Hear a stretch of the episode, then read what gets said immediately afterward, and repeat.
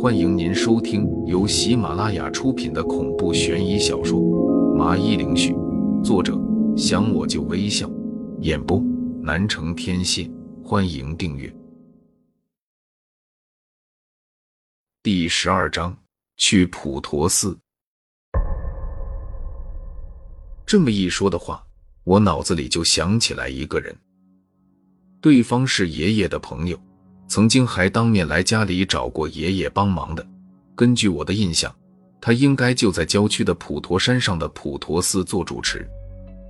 具体是因为什么事情我记不清了，但他说过以后要是有什么需要帮忙的，可以去找他。福伯朝着我微微点头，看在你一片热心的份上，这个资料我可以给你，但我得提醒你一下。南华街可没有你想象的那么简单，千万不能麻痹大意。顿了下，他一脸严肃的看着我。到时候你要是出了意外，我是不会救你的，因为我正是这么多年保持中立，才会一条命苟活到现在。我要的不多，只是安享晚年。安安静静的等待死亡的到来。对此，我也能够理解，很干脆的回答：“福伯，您放心，这件事的利害关系我已经知道了，生死都是我自己负责。您能给我资料已经是最好的了。”每个人都有自己要走的路，我也不能用一些大道理来绑架福伯。他能给我一点帮助就已经很不错了，其他的我得自己来努力了。见我能理解他的立场，福伯便走过来，拿了一块抹布盖在了茶几上，大手在上面一扫而过，然后便缓缓的说道：“王玲，希望你和这丫头好自为之。要是你们能成功的活下来，到时候我请你们喝上好的茶叶。”说完，人便毅然的转身离开。瞧着这个样子，苏婉儿有些奇怪的看着我。福伯怎么就这么走了？他不是说要给我们那些商户的资料吗？我淡淡的一笑，指着抹布下面，人家已经给了。拿开抹布，只见下面盖着一本外观有些泛黄的登记名册。看见这个东西，我心情莫名的沉重，因为这件事足足过去了八年。这将近上百人，就像是凭空的被抹掉一般，最后留在这个世界上的东西，只有这本名册了。死者为大，我知道自己做的事情意义有多重要。我想了想，便冲着他说道：“苏婉儿，我说个名字，你在备忘录记一下，这样等于是备份，我怕会出什么岔子。”出乎意料的是，苏婉儿并没有和我对着干。很干脆的答应了下来。看着我干嘛？念啊！苏婉儿拿出手机，见我半天没有出声，就奇怪的问了句。我心里有些恍惚，过了会才一个个的念了起来。两个人大概忙活了半个小时才完成。我给他倒了一杯水，就听到他感叹道：“王玲，说实话，这些人也挺可怜的。如果不是福伯告诉我们的话。”恐怕这个世界上再也不会有人会记起他们的存在，毕竟他们每家……说到一半有些哽咽，接着他眼眶有些湿润的看着我。王玲，这一刻我觉得你做了一件非常有意义的事情。老实说，我有点对你刮目相看。被他这么一夸，我愣了下，心里像是得到了莫大的鼓励一般。不过很快我便打趣道。那这么说，以前你的心里就是认定我是社会的寄生虫，只会混吃等死，没有一点价值了。苏婉儿狠狠瞪了我一眼，像是不爽我破坏这么庄严的氛围。见状，我只好识趣的闭上了嘴，把剩下的泡面给吃完，然后就说道：“你要不要陪我下午走一趟普陀山去见一个人？”他不禁愣了下，然后反应过来。你是打算叫普陀寺的和尚来做法事。见我没有反驳，苏婉儿又急忙的询问道：“你知道不知道在说什么？这普陀寺是华海远近闻名的寺庙，里面的高僧更是不少，但一般人根本无法请他们出手。就连我们苏家有一次一个亲戚死了，过去请他们做法事都没有成功。你能请得动？”这个我也不清楚，但至少得去试试。你去不去？我也没有解释，这里面有爷爷的一个朋友，想着还是等见着面再说。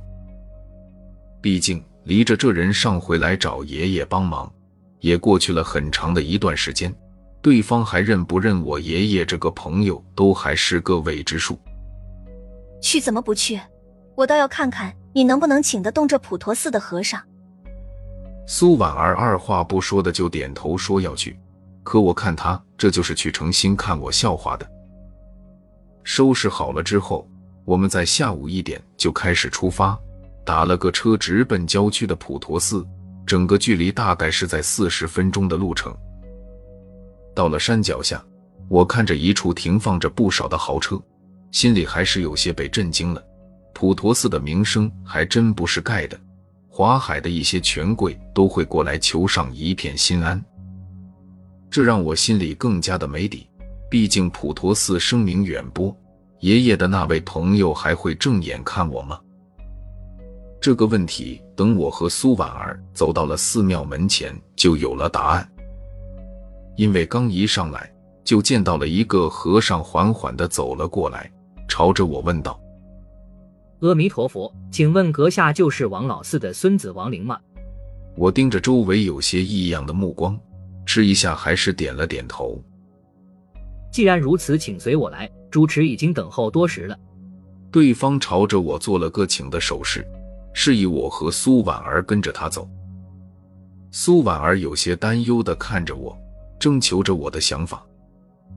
而我思索了下，便点了点头，想着他既然知道我的名字，肯定就是我爷爷的那位朋友吩咐的，这应该不会有假。毕竟过来这边只是我临时起意罢了。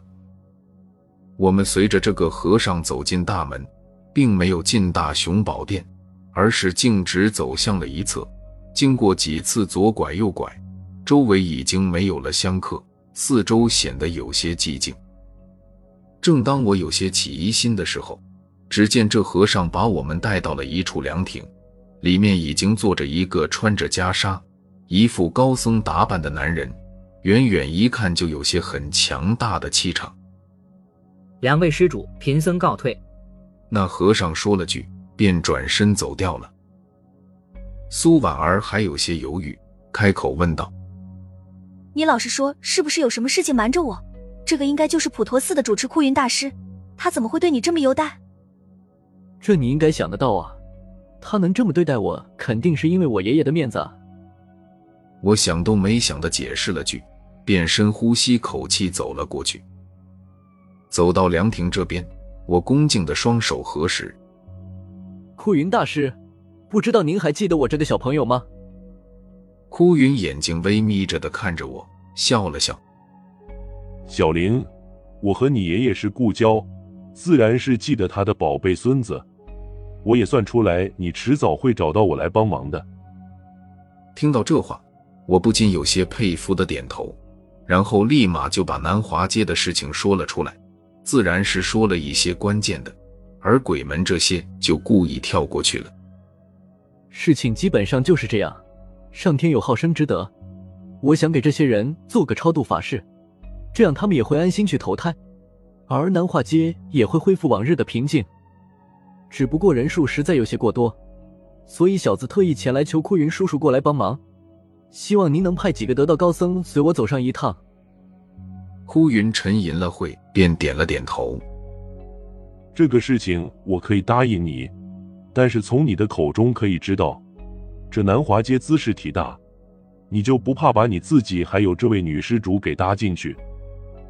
我摇了摇头，很坚定的说道：“我已经想过了，人总归是要死了，干嘛不死的有意义一点？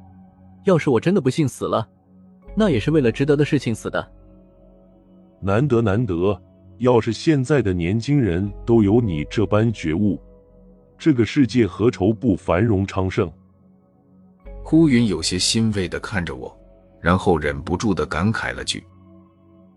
我附和道：“这个我不知道，但是我清楚爷爷和我说过，除魔卫道有我们的一份责任，所以就必须得迎难而上，哪怕赔上自己的性命也在所不辞。”而我不知道的是，当我说着这话的时候，一旁的苏婉儿正在若有所思的望着我。